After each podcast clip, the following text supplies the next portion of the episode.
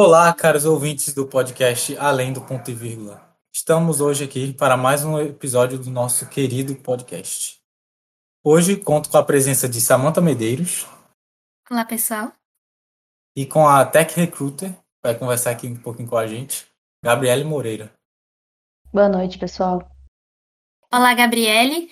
É, conta um pouco pra gente sobre quem você é, qual a sua história e o que você faz. Bom, vamos lá. Eu sou Gabriele, né? Mas podem me chamar de Gabs, que é como a maioria das pessoas me chamam. É, falando um pouco da minha história, né? Eu tenho 28 anos. Hoje eu moro sozinha com o meu pet, que é o Flock, é um gatinho laranja. É, eu nasci no Maranhão, já morei em São Paulo, mas hoje eu moro em Brasília. E para manter essa reputação de nômade, eu viajo pra caramba. Eu acho que é, é o meu hobby, meu vício, é, é tudo para mim. Assim, é o que mais faz sentido na minha vida viajar. É, sobre minha vida pessoal, eu trabalho com recursos humanos há mais de 10 anos. Sou psicóloga, me formei em psicologia e me especializei em análise do comportamento. E nos últimos anos eu acabei direcionando minha carreira para o recrutamento de pessoas em TI. É, hoje eu faço parte do time de People da DOC, que é uma empresa de tecnologia de soluções financeiras que abrange todo o ecossistema de meios de pagamento. É uma empresa que tem atuação em quase toda a América Latina e que acabou de se tornar unicórnio.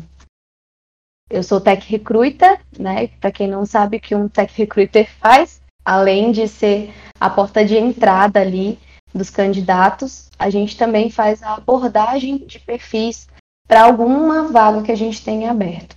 Tá? E eu não sei se vocês sabem o que é unicórnio, mas para deixar claro, são empresas que são avaliadas ali em mais de um bilhão de dólares antes de abrirem o capital para a bolsa. Então tem ali uh, como unicórnio iFood, Nubank, C6 Bank, Neon, Quinto Andar e algumas outras. Pronto, eu ia, eu ia perguntar exatamente isso, porque eu, eu acho que eu nunca ouvi esse termo, então eu fiquei unicórnio. Mas obrigada pela explicação. Imagina. Show, show. Eu já queria começar com tirando um elefante da sala. E uma, uma dúvida que uh, passa na cabeça de todo mundo que está atrás de uma vaga é, às vezes, a quantidade de requisitos das vagas. Ou, uh, normalmente, a pessoa encontra uma vaga e não tem os, todos, todos os requisitos. E aí, Gabriele, o que, que tu acha? A pessoa deve ou não se candidatar? Então, essa é uma pergunta que depende muito do, do, do contexto, né? Por que, que eu falo que depende? É, qual que é a vaga? Qual que é o seu perfil, né? Se, se uma pessoa tiver um perfil júnior e falar que quer se candidatar em uma vaga de especialista, eu vou dizer, não faça isso. Mas se você tem um perfil é, que é de acordo com o nível da vaga, os requisitos, eles acabam não sendo a prioridade ali, né? Tem todo um conjunto de, de, de informações. Então, a, além do, dos seus requisitos, que são que a gente chama de hard skills, que são as competências técnicas, também tem as soft skills, que são as, as habilidades que você tem, que você acabou desenvolvendo no decorrer da sua vida. Então, se você tem facilidade de aprendizado, pode ser que tenha uma tecnologia ali que você nunca trabalhou, mas que você consegue aprender. Então, eu sempre penso assim: vamos fazer um checklist. De 10 requisitos que tem ali, eu atendo 6. Então, eu tenho 60% é, de, de match com aquela vaga. Então, você tem mais de metade de possibilidade de ser convidado para essa oportunidade. Ah, eu dei um checklist aqui e acabei não chegando nem em metade dos requisitos que pedem nessa vaga. Então, a sua probabilidade de ser chamado vai ser muito pequena. Então, às vezes é melhor esperar um pouco mais, estudar aquela tecnologia ou desenvolver alguma habilidade que pede ali e depois se candidatar para essa vaga. Aí, além do conjunto de hard skill e soft skill que a gente vai acumulando com o decorrer dos anos, como é que eu posso trazer essas características, esse conjunto de características em um perfil do LinkedIn que se destaque? O que é necessário para ter um perfil do LinkedIn de destaque? Boa.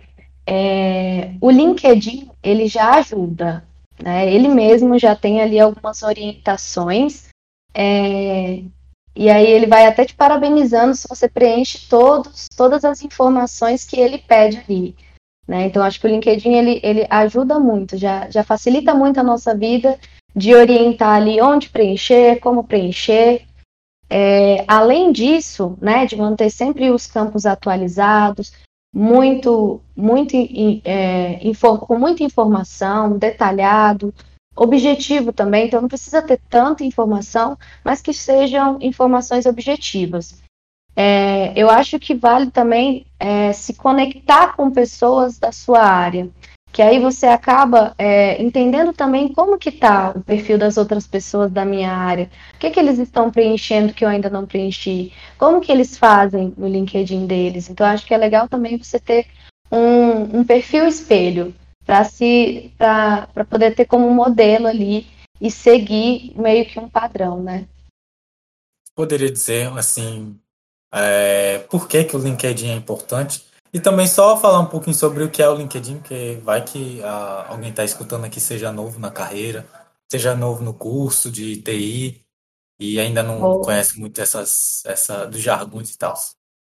É, vamos lá. A importância do LinkedIn. Né? O LinkedIn é simplesmente a maior rede profissional do mundo. Então, se você vai pensar no Facebook, ali que é uma rede social, né? O LinkedIn ele se compara totalmente, só que pensando em um lado profissional. E lá, além de deixar o seu perfil à mostra para outras pessoas e outras empresas, você também consegue acompanhar empresas e pessoas dessas empresas. Então, hoje, hoje a gente tem até reação na, lá no LinkedIn, quando alguém faz alguma publicação, você consegue colocar um coraçãozinho, um sorriso, é, e acaba dando oportunidade de você entender muito melhor como que está funcionando o mercado, independente da área, né? Porque hoje no LinkedIn você consegue ver uma empresa de tecnologia, uma empresa de varejo, uma empresa de, de moda, enfim, todas as empresas elas acabaram se centralizando ali e realmente se tornou a maior rede profissional do mundo. Então, ela tem uma importância muito grande pensando em uma carreira profissional. Show, show, bacana. É, tu falou um pouco sobre escrever o que que uh, um pouco sobre você, um pouco sobre o que, você já fez. Aí eu, eu queria te perguntar algo relacionado a isso. Como é que eu descrevo as, experi as experiências que tive, as experiências acadêmicas, profissionais, até o que fazer quando a gente não tem experiência, né? Por exemplo, algo até como tentar se candidatar para uma vaga de júnior, mas sei lá, estou no começo da faculdade, ou eu nunca trabalhei e tal, não tenho experiência própria mesmo. O que é que eu faço? Como é que eu descrevo isso? Bom, eu acho que o LinkedIn ele é um ótimo modelo de currículo, assim. Já para ter um direcionamento, hoje o padrão do LinkedIn ele vem bem parecido com o antigo currículo vitae, né? Como faziam os incas, hoje a gente utiliza o LinkedIn. É, e lá tem o que, que, como que ele é de, desenhado. Né? A princípio, você quando você abre o LinkedIn de uma pessoa, tem o nome dela, tem o cargo dela e onde ela trabalha, tem ali no cantinho a, a faculdade que ela já fez ou que está cursando.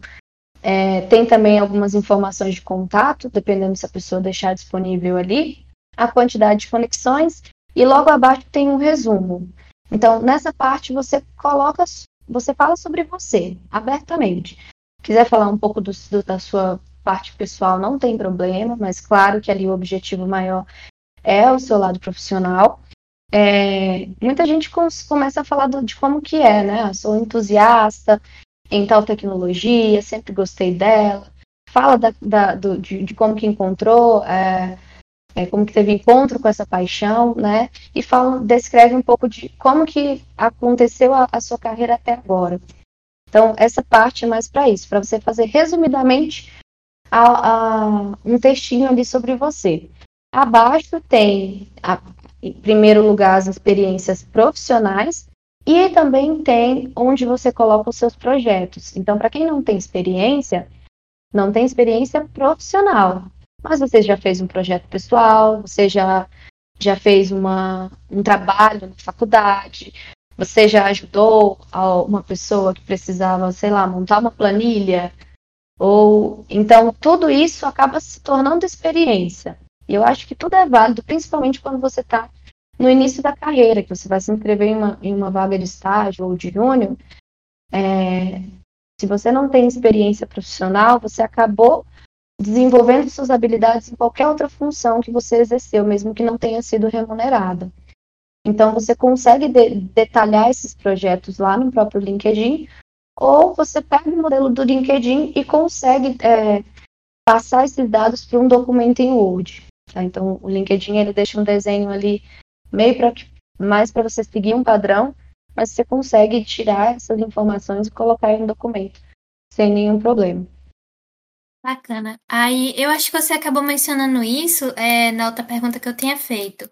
É, mas como é que a gente pode fazer para ter um bom network pelo LinkedIn? Seja uma pessoa que veio assim de fora, está na cidade nova, está começando agora o curso. Seja também uma pessoa que já tem alguns colegas e conhece alguns professores do campus. Como é que eu posso fazer para continuar tendo esse bom network? Porque afinal, é, não só de material didático que a gente vive, a gente também tem as pessoas que nos ajudam, não é? Exatamente. Eu costumo dizer que tem dois tipos de networking. Tem o um networking que é de pessoas que já trabalharam com você, estudaram com você ou te conhecem pessoalmente. E tem o um networking que você constrói.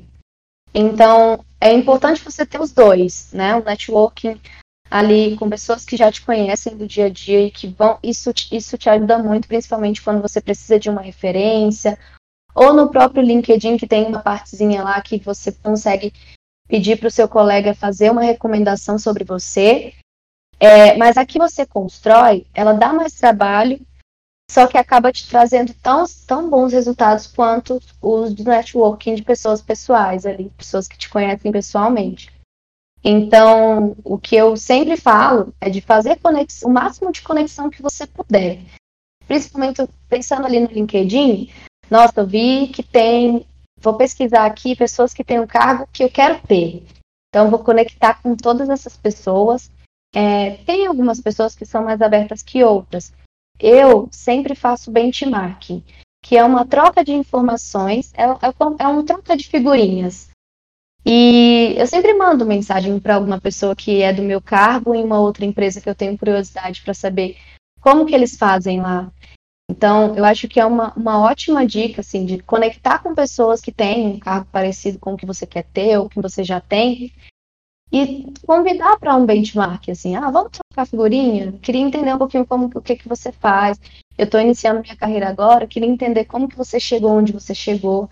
Realmente vão ter pessoas que vão dizer não, mas a gente tem um leque de oportunidades no LinkedIn você consegue conectar com mais de mil pessoas. Hoje eu tenho 30 mil conexões no meu LinkedIn. Então, isso é possível. É possível você criar, construir um networking também ali pelo LinkedIn, através de conexões mesmo, de criar essas conexões e começar a construir é, interações, ele começar a interagir com essas pessoas.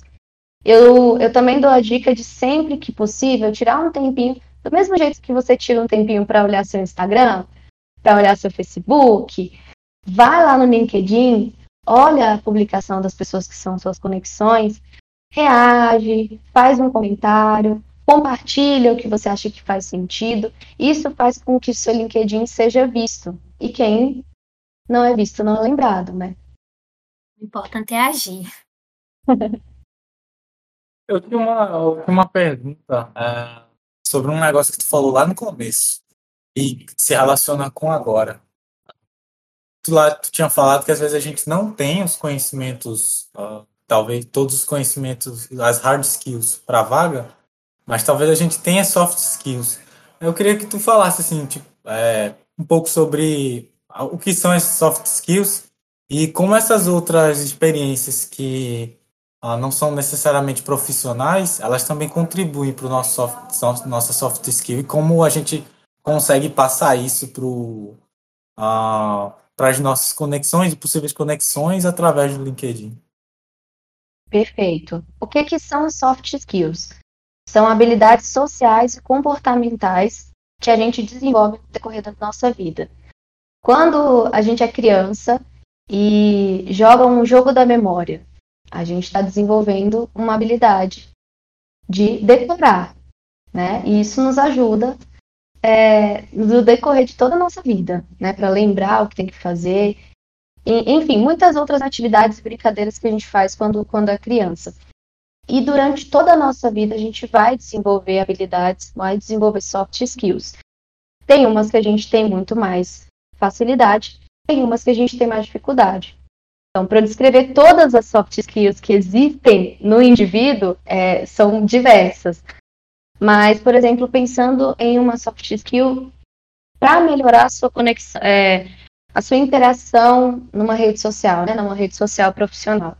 A proatividade é uma soft skill muito importante, porque tem, a gente não tem que esperar que alguém venha falar com a gente ou esperar que uma vaga chegue a, a nossa nosso polo, né? Então, a proatividade faz com que a gente procure é, algo que a gente sabe que precisa e que não deve esperar pelo outro, né? É, tem habilidade de comunicação também. Então, se você se comunica de uma forma de, com facilidade, isso vai te ajudar muito nas suas interações ali no, no, no LinkedIn. Eu acho que o virtual ajudou muito, principalmente pessoas que têm a dificuldade na comunicação, né? Porque aí você consegue se comunicar por mensagem ou mandar um áudio. Não tem mais tanto aquela necessidade de estar presente de, logo de supetão, né, de primeira. Então, acho que isso foi algo positivo para pessoas que não têm essas habilidades tão desenvolvidas. Né? Mas eu acho que para um, um, perfil, pensando aqui agora no perfil que não tem experiência, né, que, que desenvolveu ali habilidades mais com, em projetos de faculdade, é, a facilidade de aprendizagem é uma habilidade muito importante. Se você tem facilidade em aprender uma nova atividade ou uma nova tecnologia, isso vai te ajudar muito em qualquer cargo que você for exercer. Ali, se for em um estágio, se for como um analista júnior, tem também empresas júnior nas faculdades, né? Então, isso ajuda bastante. É, eu acho que essa é a habilidade mais importante para quem está se desenvolvendo na carreira. É a facilidade em aprender algo novo. E estar aberto também a essas novidades. Certo. Aí, para complementar também essa pergunta sobre soft skills que a gente está fazendo, eu gostaria de saber como é que a gente pode desenvolver essas soft skills. Por exemplo, Vai que a pessoa é tímida. Como é que uma pessoa tímida pode desenvolver essas soft skills? E o que ela pode. E o que uma pessoa que já tem assim um bom perfil em soft skill pode fazer para continuar melhorando essas qualidades que ela tem? É muito comum, né, na área de TI, a, a galera ser mais introspectiva e tal, é. ter um perfil mais centrado. Só mais fechadinho, Isso. mais quietinho na sua. Sempre com o mesmo é. grupinho, difícil estar tá em um grupo diferente. Isso. Sim, exatamente. É, são perfis mais técnicos que a gente chama, né? São pessoas que têm muito mais facilidade com, com o, o concreto, com máquinas, do que com pessoa, né? E isso acontece bastante. É, como desenvolver essas habilidades, né? Uma pessoa tímida, ela não tem dificuldade em falar. Ela tem dificuldade em falar em ambientes que ela não se sente confortável. Então, eu acho que uma, uma das principais formas de desenvolver a facilidade em falar em ambientes que não tem muito costume é começar a falar em ambientes que têm costume. Então, praticar a oratória em momentos que não esteja em, em lugares desconfortáveis e aos poucos fazendo esse contato com ambientes que acabam sendo desconfortáveis, né? Por exemplo, na faculdade, a gente sempre vê aquelas pessoas que têm muito mais facilidade de ir lá na frente, falar, apresentar o projeto, e tem outras pessoas que são muito mais reservadas, que têm mais facilidade em montar o projeto e apresentação. É, e, sinceramente, dependendo de cargos, de qual cargo que você quer exercer na sua vida, isso nunca vai ser um impeditivo. É importante que você consiga se comunicar. Não precisa ser aquela pessoa totalmente desenvolta que fala lá na frente. Mas é interessante tentar se colocar nesse papel para entender como que lida com isso. E cada vez que você vai se colocando no papel, você percebe que vai ficando mais fácil. Eu, por incrível que pareça, não sou uma pessoa comunicativa, não era uma das minhas melhores habilidades, mas eu comecei a me colocar nesse papel, né? De estar em um lugar que não fosse tão confortável, fazendo algo que eu não era tão boa. E com o tempo eu fui melhorando essa habilidade. E hoje eu percebo que eu não tenho tanta dificuldade para me comunicar, né? Então, tem tem certas habilidades que a gente realmente consegue desenvolver, mas tem que ter toda uma questão de, de o que, que eu vou ter de retorno com isso, né? Hoje eu consigo aprender muito mais me comunicando melhor, hoje eu consigo é, ter muito mais facilidade de relacionamento com meus colegas de trabalho, com, com as pessoas da, de, do meu ciclo de amizade. Então, isso acabou me trazendo benefícios. E desenvolver habilidades que você não é boa não é nada confortável. Mas não tem como você crescer sem dor, né? Tem a frase no pain, no gain. Então, se você não sente dor, você não vai ter nenhum tipo de ganho. Então, acho que é, é bom você ir aos poucos se colocando em um lugar é, que parece não ser confortável, mas que vai te trazer uh, bons resultados com a, o treino mesmo, assim, com a prática dessa habilidade. E aí você tinha perguntado sobre as pessoas que já têm boas habilidades, né? Como que elas mantêm?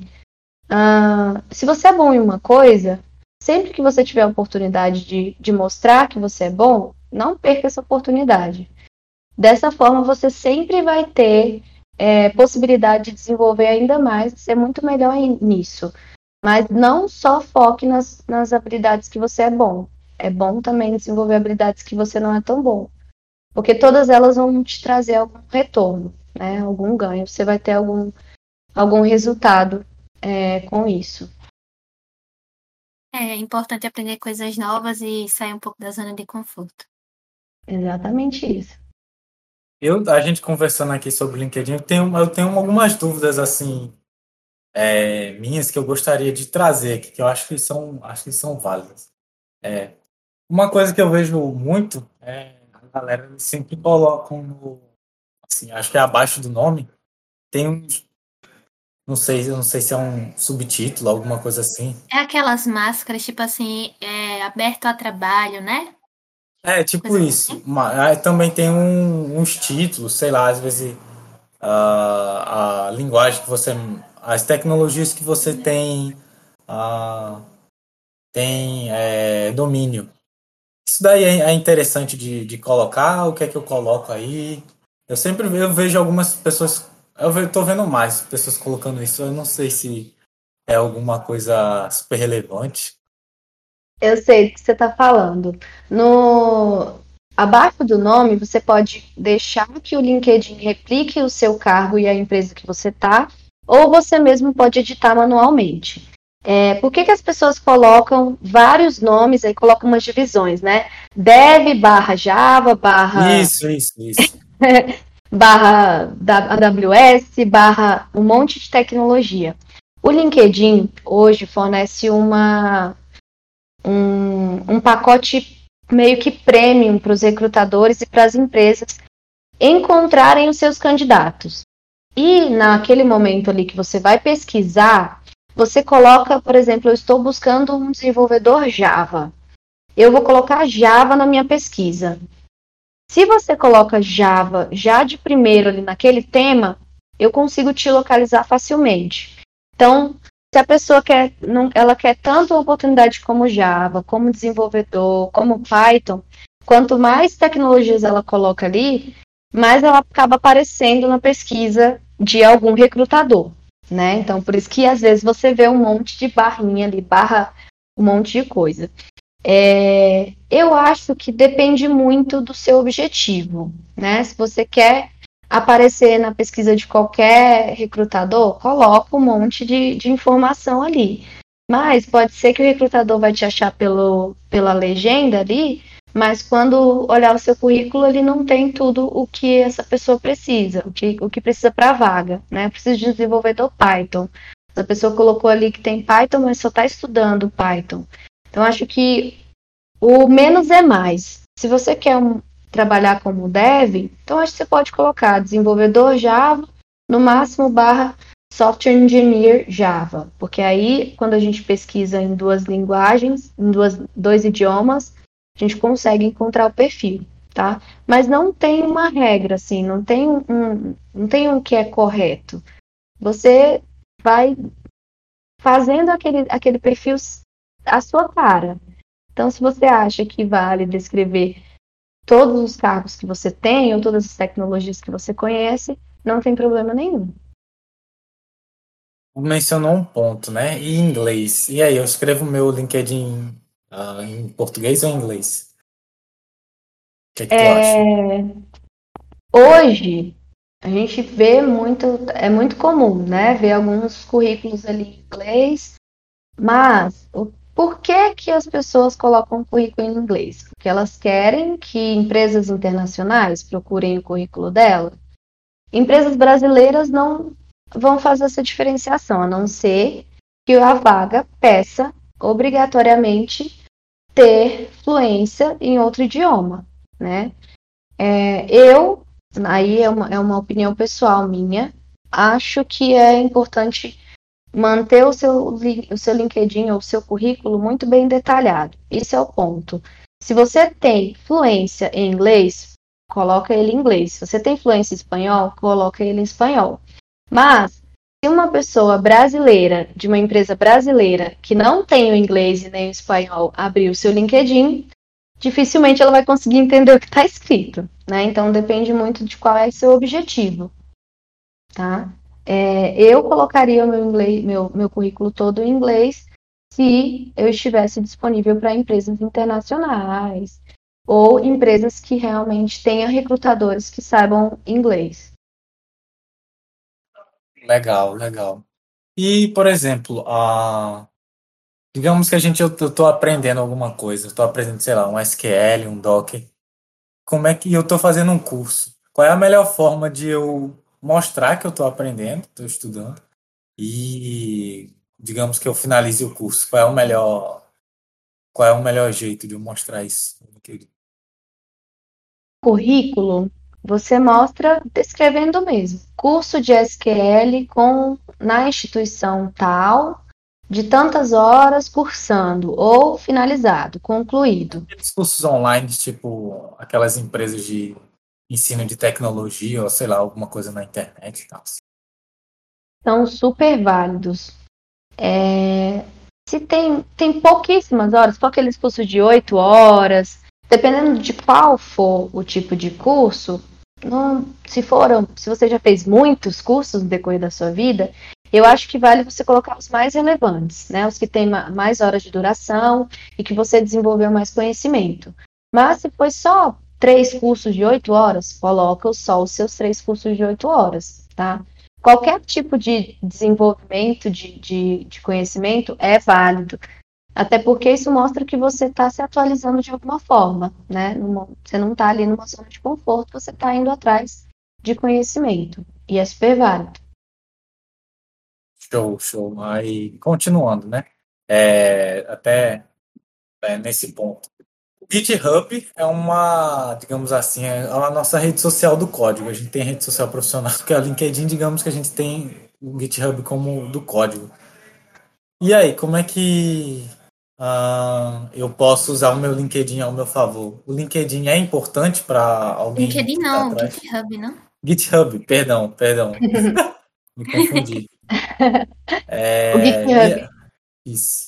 GitHub. GitHub é importante, como deixar, como fazê-lo uh, atraente para como passar que eu, as coisas que eu aprendi, etc. Bom, o GitHub é muito importante, né? Inclusive, algumas empresas utilizam até para fazer teste técnico por lá, tá? É... Por que, que ele é tão importante? Né? Lá você consegue, além de gerenciar o seu código, hospedar, né, montar um repositório ali do que você já fez, de projetos pessoais ou até de projetos profissionais, aqueles que não são confidenciais, você também consegue fazer uma atuação simultânea com outras pessoas. Então, se você estiver precisando de uma dica de alguma pessoa que saiba mais que você, olha, estou te compartilhando esse repositório aqui, eu estou desenvolvendo esse projeto, o que, que você acha? Vamos fazer um pair programming? Pair programming é quando uma outra pessoa, normalmente que tem mais conhecimento que você, faz do teu lado ali, lado a lado, a programação daquele projeto, né? E você também, é o que você falou, você acaba deixando ali como uma rede social de código. Então, se torna o seu portfólio, né? Então, a, e esse, esse ponto é muito importante, principalmente para quem não tem experiência profissional, porque ali você consegue entender em que nível de código a pessoa já está é, desenvolvendo, né? Então, o GitHub é uma plataforma muito, muito importante como complemento de conhecimento técnico. Aí eu, você falando assim de construir portfólio, é, eu, por exemplo, quando, assim, quando eu entrei, quando estava fazendo técnico e quando eu comecei a faculdade, toda tarefa que o professor mandava, projeto, eu postava lá. Eu já tenho alguns colegas que não fazem isso. É, você acha bacana a gente colocar tudo que a gente faz lá ou só alguma coisa assim que é mais relevante? Ah, é o projeto final de curso. Ou então um estudozinho, ah, tô estudando aqui Rust por conta própria. E aí, é interessante colocar tudo que você está aprendendo ou não? Queria saber um pouco disso. Eu acho que o GitHub é muito pessoal, assim. É, tem gente que quer mostrar tudo que já fez e é um ótimo lugar para isso. Mas tem pessoas que não, que não colocam, que não, que nunca nem mexeram no GitHub. Eu acho que quem tem um GitHub mais completo e já tem todos os projetos ali é, montados, está preparado, né? Porque tem algumas empresas que não obrigam, né? Não pedem o GitHub, mas se pedirem. Né? Então eu acho que é você está preparado para algo que pode nunca acontecer, que é uma empresa te pedir o seu GitHub. É, mas se acontecer, você tem ali um portfólio do que você já fez. Aí, só para complementar com outra pergunta, que é sobre o GitHub também, que é uma coisa que o pessoal faz também, que é contribuir com outros repositórios. Qual é a visão que, por exemplo, vocês recrutadores têm do pessoal que contribui com esses outros repositórios públicos? Vocês acham isso bacana? É, isso demonstra alguma qualidade da pessoa, de tipo ela ter tomado iniciativa de estar tá aprendendo algo novo também e também estar tá contribuindo com a comunidade? Total, total. Eu acho que é, aí vem até um networking um pouquinho, né? É, indiretamente você está fazendo networking que é contribuindo com o repositório de outra pessoa e aprendendo algo novo. Então é super válido. Pronto. Aí, vamos lá. Sobre currículo também. É, quais são os maiores erros e quais são os maiores acertos é, no currículo para vagas de tecnologia? O que é que a gente faz de certo e errado na hora H?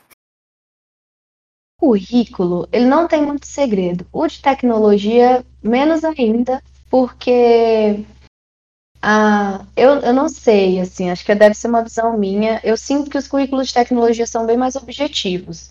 É, e aí eu acho que é aí que vai o erro. Às vezes é objetivo até demais.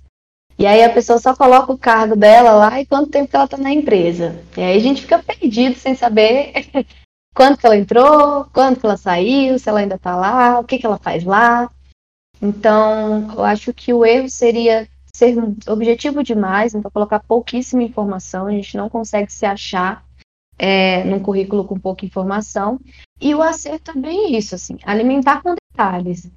É, quanto mais detalhe, mais eu consigo desenhar a linha do tempo na minha cabeça de onde essa, por onde essa pessoa passou, o que ela fez e onde que ela está agora. E isso ajuda muito na análise curricular.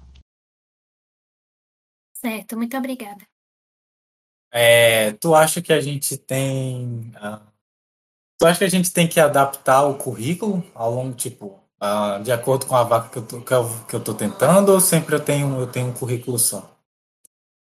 Eu acho que vale super você ter alguns, alguns padrões, é, principalmente para quem está entrando no mercado de trabalho que ainda não tem uma carreira é, desenvolvida, né? Ah, eu já sou dev back-end. Ah, eu já sou tester. Ah, eu já sou full stack. Então, se você ainda está desenvolvendo a sua carreira e a vaga é para back-end, então você no seu currículo você vai detalhar com muito mais profundidade os seus conhecimentos em back-end. Ah, a vaga é para front, eu vou detalhar muito mais os meus, os meus conhecimentos em front-end, enfim. E assim para qualquer outra vaga, né? Agora, quando você já tem uma carreira definida, é, um padrão resolve, porque você é back-end, você vai se candidatar para back-end. Então, não, não vai ter muita diferenciação, não vai mudar muita coisa. Mas para quem está início e ainda não escolheu a sua carreira, eu acho que vale super dar uma personalizada ali para cada vaga que você vai se candidatar. Legal, legal. Eu tenho uma duvidazinha. É, eu não sei se chegou a falar isso, tipo, diretamente, mas, por exemplo, se eu entrei para a área de tecnologia, mas eu ainda não tenho é, certeza de qual área eu quero seguir. Ah, se eu vou querer ir para a área de visão computacional, se eu vou querer ser front-end, back-end de alguma coisa. É, tudo bem eu fazer um currículo com todas as coisas que eu já fiz e me candidatar para qualquer coisa que trabalhe com as tecnologias e ferramentas que eu tenha utilizado em algum momento? Tipo, se eu me candidatar a alguma delas, eu posso descobrir se eu realmente quero trabalhar com aquilo ou não? Bem, não tem problema, tá? Mas como eu, eu falei, quanto mais é, é, direcionada a sua carreira for, o seu currículo for, você tem mais possibilidade de ser convidado para uma entrevista, né? Então, às vezes você pode até é, cria uma, uma realidade paralela, assim. Ah, eu ainda estou fazendo é, tecnologia da informação ou engenharia de sistemas, análise e desenvolvimento de sistemas, é, e ainda não tenho certeza da carreira que eu vou seguir. Mas tem uma vaga aqui de, de tester, né? De, de analista de testes. Se, se imagina nessa carreira. Veja se, se faria sentido para você e até no seu resumo você coloca, nossa, é, eu imagino minha, minha carreira de tester atuando assim, porque eu tenho essas e essa habilidade, já trabalhei com isso. Então, isso faz com que, mesmo que você não, não, se, não tenha ali, ainda não sabe o que fazer, já trabalhou com muita coisa, você está com um objetivo traçado. Então, mesmo que você ainda não tenha esse objetivo traçado, no currículo você vai dizendo ali que você tem, porque em algum momento você pensou é, nesse cargo para sua carreira fez sentido, deu match ali. E aí, quando você estiver na vaga, você vai perceber se isso realmente faz sentido ou não para sua carreira. Eu também tenho uma dúvida na questão do currículo. É, como é que eu, digamos que eu já tenha feito, participado de algum projeto, ou até estagiado, alguma coisa assim, como é, eu descrevo essa experiência que eu tive lá no currículo para o pessoal, para quem for o recruiter, o pessoal do RH, olhar e falar assim, pô, essa pessoa tem a, tem a capacidade que a capacidade técnica que eu estou procurando. Qual, qual, é a melhor forma de eu detalhar, explicar o que, que eu, a minha experiência? Tem algum framework? Alguma ideiazinha assim? A gente tem diversos modelos de currículo no, no Google, né? Você pode pesquisar ali e encontrar. Mas o mais padrão é realmente do LinkedIn. E aí do LinkedIn ele vem ali as experiências profissionais primeiro. Se a pessoa não tem experiências profissionais, não preenche nada. Tem é, projetos desenvolvidos ou cursos, né? Você coloca o seu curso ali, a faculdade e tal, ou curso técnico, ou estou fazendo uma Alura, enfim. Qualquer coisa que você estiver fazendo, coloque no seu, no seu currículo. É, teve uma vez que um candidato me disse assim: Ah, eu não tenho experiência profissional. É, não tenho experiência, alguma coisa assim. E aí ele começou a contar um monte de coisa que ele já tinha feito. Eu falei assim: Mas você me falou que você não tinha experiência? Ele: Não, mas é porque eu nunca trabalhei em uma empresa. E ele já tinha feito um monte de coisa. Então ele tinha experiência, assim, só não profissional. só não tinha sido remunerado para fazer aquilo. Então, tudo que a pessoa fizer é válido colocar no currículo. E como fazer com que isso seja atraente, né? É, rico em detalhes, então como que você fez, com quem você fez, qual foi a sua responsabilidade. Se tiver um repositório no, link, no, no GitHub, co copia e cola o link do, do repositório. É, você pode colocar assim, projetos é, desenvolvidos. E aí você coloca na sequência de timeline mesmo, assim, o último que você fez, o que você está fazendo, e na sequência vai colocando os o, em, em, tempo decrescente, né? Então, o atual e os mais antigos depois.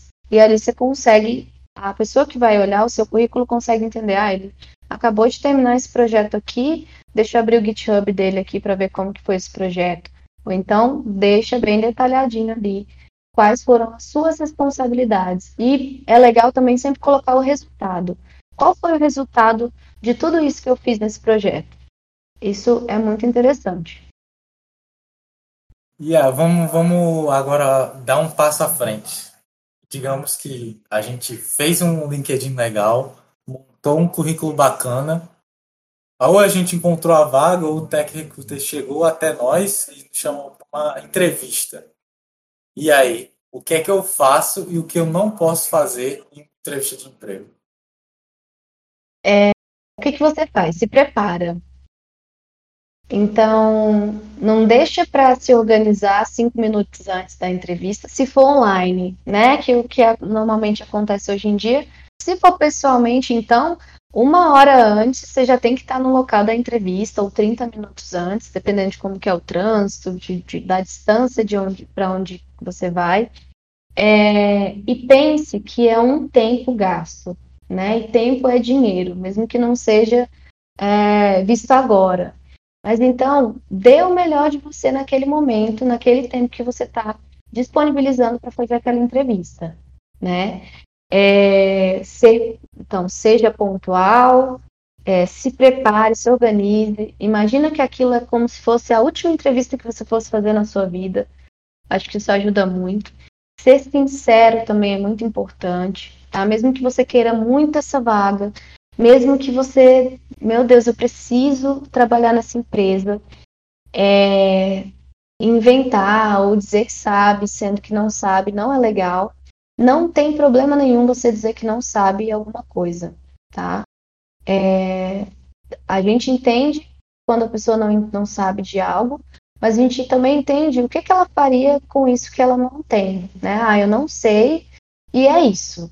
Ou eu não sei, mas eu estou totalmente disposto a aprender. Eu posso começar a estudar hoje. Se me der esse livro em uma semana, eu aprendo e na outra semana eu já estou fazendo. Então, depende, é muito como que você vai lidar com aquilo. Né? Então, a sinceridade, ser transparente é muito, muito importante. Ser objetivo também. Então, a pessoa te fez uma pergunta, responde o que ela te perguntou. Né? Se você acha interessante acrescentar algo, que seja algo que vai valorizar o, o seu perfil. Né? Se a pessoa perguntou, ah, qual, me conta um projeto que você tocou e que foi muito legal. E aí você vai contar um projeto e aí você lembra de outro que foi tão legal quanto. Vale a pena você falar desse outro projeto. Ah, eu tenho um outro projeto aqui, eu posso falar? E aí, então, eu acho que você está dando um plus no seu perfil, assim. Mas quando você foge muito da pergunta, acaba perdendo o fio da meada, você acaba se perdendo ali e não ajuda muito na, na hora da entrevista. É, sobre entrevistas online, né? A maioria dessas entrevistas online são por vídeo e com microfone.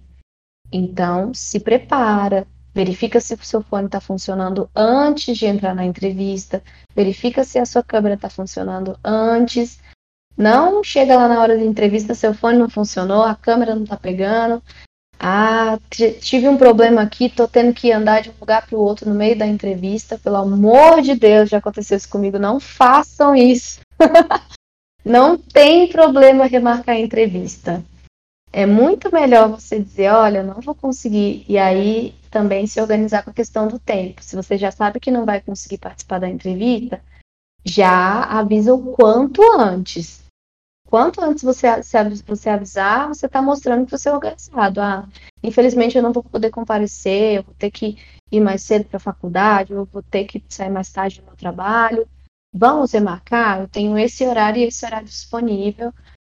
É, mas de jeito nenhum é, pega o celular e senta em um lugar barulhento e vai fazer entrevista só porque não quer perder o horário, tá, gente? Essa é a dica de ouro, assim. Se organizem, estejam em um lugar calmo, tranquilo, estejam totalmente 100% na hora da conversa. Olha aí, gente. A gente aqui fez uma aqui no grupo, a gente de vez em quando tem, de vez em quando não, anualmente mais ou menos, a gente tem seleção. Aí a, a penúltima foi online e era muito engraçado assim, que o pessoal às vezes nem pessoal não ligava a câmera, aí a gente tinha que pedir, ei, liga a câmera, tem como ligar a câmera? Aí normalmente o pessoal disse, porque a maioria era rapazes, né, por causa do comum, ciência da computação. É. Aí a galera, ah, não, peraí, eu vou pegar uma camisa, peraí. Aí parava, uns 30 segundos a gente ficava lá esperando. Aí pronto, voltei, voltei. Tem um pessoal também que era muito relaxado, tava com uma postura assim muito relaxada. Não parecia uma coisa formal, que tipo assim, ah, estou interessado, estou aqui com uma boa postura tal. Era um pouco estranho. Tá relaxado demais, assim, pro pessoal que tá ali entrevistando, que tá. A gente tá ali entrevistando e tá analisando a forma como você se dirige a gente, a como você reage às perguntas, como você responde e também como você se porta. O valor da postura é muito, muito importante. É exatamente isso. A gente está analisando é, você como um todo, né? Não é só sua experiência e seu currículo. É você como uma pessoa, você como se porta. E, e é isso. Dê 100% de você. Mesmo que, que seja uma entrevista que você até pense assim, ah, eu já sei que eu não vou passar. Às vezes tem gente que, que tem um pouco de síndrome de impostor, né? Dá o seu melhor, porque pelo menos você, você vai aprender alguma coisa com uma entrevista. Eu entrevisto todos os dias muitas pessoas, eu aprendo horrores com elas. E elas também aprendem muito comigo. Eu recebo, recebo muito feedback de, nossa, Gabi, muito obrigada. Até pessoas que não são aprovadas, muito obrigada. Você conduziu muito bem. Eu aprendi muita coisa. Muito obrigada pelo feedback. Eu vou continuar tentando. Então, é, você vai ter tirar um aprendizado de alguma forma, assim. Vai ter algo positivo. E ainda tem a possibilidade de você ser contratado. Então, dá o seu melhor. É, é, é isso que eu falo. Pense que vai ser a última entrevista da sua vida. Como você faria? É, você falou agora de síndrome do impostor. É, você poderia falar um pouco sobre a gente, sobre a definição é, é desse termo e, para caso se alguém tiver, como é que a gente pode é, ir contra isso, tipo superar esse obstáculo? Claro, se se couber a você a responder, tipo, se não for problema responder essa pergunta. Não tem problema, não tem problema. É, a síndrome do impostor é, é como se fosse uma divisão de pensamentos no, e é mais comum para pessoas que têm transtorno de ansiedade, tá? É, você tem pensamentos divididos na sua cabeça e quando ele, quando a síndrome ataca, ela sempre vai para o lado negativo, em todas as possibilidades. Então, você sempre vai imaginar os, o pior dos cenários. E isso faz com que você não valorize o outro lado, que são as, as questões positivas das, do, do, como indivíduo, né? É, então, por exemplo, eu vou fazer uma entrevista, eu tenho alguns eu tenho conhecimento ali na tecnologia que eles pedem, é, eu tenho o tempo de faculdade que eles precisam, eu tenho disponibilidade para aprender, enfim.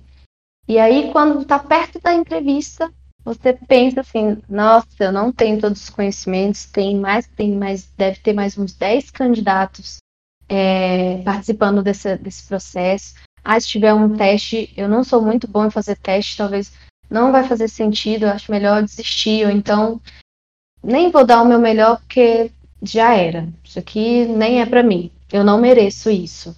A síndrome do impostor ela traz muito esses pensamentos. É, como que a gente se livra disso, né? eu sempre, a, por ser mulher, eu sinto que a gente tem mais do que os homens.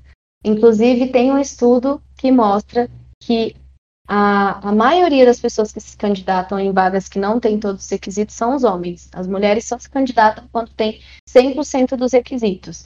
Eu acho que vale muito pedir feedback das outras pessoas. Porque quando o outro fala para você o que você tem de, de bom ou que você pode desenvolver, você está escutando aquilo, né? Quando você escuta, você consegue processar isso de uma forma muito mais fácil do que ouvindo o seu próprio pensamento, né? E terapia, gente, não é porque eu sou psicóloga, mas a terapia, ela te ajuda não só na questão emocional, de, de ansiedade ou depressão, qualquer tipo de sentimento que você tem ali que você não sabe como lidar, mas ela ajuda a desenvolver habilidades que você não tem, é, faz com que você se conheça melhor. Então, a terapia é algo que ajuda muito na síndrome do impostor. E acho que um, um, um paliativo seria realmente começar a ouvir feedback de outras pessoas e, e também começar a validar as suas, os seus pontos positivos. Ah, eu sou boa nisso, eu tenho esse conhecimento. Tentar validar o que você já tem, né? Porque é totalmente concreto, não é algo imaginário, é algo totalmente concreto. Então, quando você valida, você consegue anular esses pensamentos aí que não que acabam te atrapalhando em um momento que você precisa dar o seu melhor. Pronto, muito obrigada, é, Gabi, por, pelo esclarecimento. Aí, só para finalizar aqui a nossa conversa, é, você já deu muitos conselhos, mas a gente gostaria de saber qual seria a sua mensagem final para o pessoal que está aqui ouvindo a gente e que está lutando para conseguir uma sonhada vaga. O que é que você diria para essas pessoas? Sejam eles homens, mulheres, é, novatos, tipo jovens que acabaram de entrar na faculdade e já querem ir para o primeiro emprego, ou que já está aqui já faz um tempo, já tem uma certa experiência, mas está pensando em mudar o cargo, coisas assim. A primeira é não desista, né? Não desista porque não é fácil. Eu vi um, uma publicação de uma Miss Universo que alguém falou para ela que ela era muito bonita. E ela acreditou fielmente nisso. E ela foi concorrer a Miss. E na primeira vez ela não passou. Na segunda vez ela não passou. Na terceira vez ela não passou. Na quarta vez ela foi e falou: Cara, se eu não ganhar essa, eu desisto. E ela também não passou acho que na sétima vez que ela passou como Miss Universo. Então, depois que eu vi isso, eu falei, gente, eu já sou persistente. Depois de ter visto esse, esse, essa publicação, aí que eu, ninguém me derruba mais, ninguém me para mais. Então, eu não desista, porque é muito ruim quando a gente recebe um não. Né? É muito ruim quando a gente se dedica tanto para conseguir uma coisa e a gente não consegue. Mas o sucesso, ele é o acúmulo de um monte de fracasso. Então você só vai ter sucesso quando, enquanto você não desistir. E quanto mais vontade você tiver de desistir, mais perto você tá, vai estar do sucesso. Então, não desista. Tente traçar o mais detalhadamente possível o seu objetivo. Tente entender para onde você quer ir. Isso ajuda muito. o próprio gato da Alice já dizia: para quem não sabe para onde ir, qualquer caminho serve. Então, se você sabe é, qual carreira você quer seguir, qual tipo de empresa você quer trabalhar, isso vai te ajudar muito é, a encontrar logo o seu lugar. E aí é algo que eu acredito muito, foi por isso que eu escolhi recursos humanos, que eu escolhi trabalhar com, na área de recrutamento e seleção. Eu acredito muito que todo mundo tem um lugar no mundo. Então, é só persistir, porque o seu lugar está em, algum, em alguma empresa, em algum lugar por aí, você só precisa procurar e persistir que você vai encontrar. E a gente está aqui, nós recrutadores, estamos aqui para ajudar nesse processo, né? Eu fico super feliz quando uma pessoa é contratada e fala: Nossa, Gabi, muito obrigada, agora eu me sinto realizada, agora eu estou realmente onde eu deveria estar. Isso faz com que a, o meu propósito de vida é, seja totalmente validado, né? Então, o que eu posso dizer é isso. Você tem o seu lugar no mundo. Você só não pode desistir até encontrar. É, muito obrigada, Gabi, por estar aqui conosco. Muito obrigada por, por tirar todas essas dúvidas que a gente tinha sobre esse momento que é construção de currículo, entrevistas, soft skills, hard skills também. É, no geral, como superar esses desafios que ocorrem durante é, essa fase profissional que a gente acaba tendo várias vezes ao decorrer da vida. Legal, eu que agradeço a oportunidade, gente. Foi muito legal conversar com vocês. Então é isso, pessoal. Uh, agradeço a você, ouvinte, que está escutando. Agradeço aqui a Samanta, que está aqui me ajudando no, a, a, levar o podcast. E a Gabriele por ter dado seu tempo e vindo aqui conversar com a gente, trazer tantas dicas sensacionais e coisas e frases motivacionais, não de um jeito ruim, de um jeito bom mesmo, realmente motivacional. Essa, essas últimas, essa última parte foi, foi muito, muito massa, muito massa. Até o próximo episódio, pessoal. Tchau, tchau.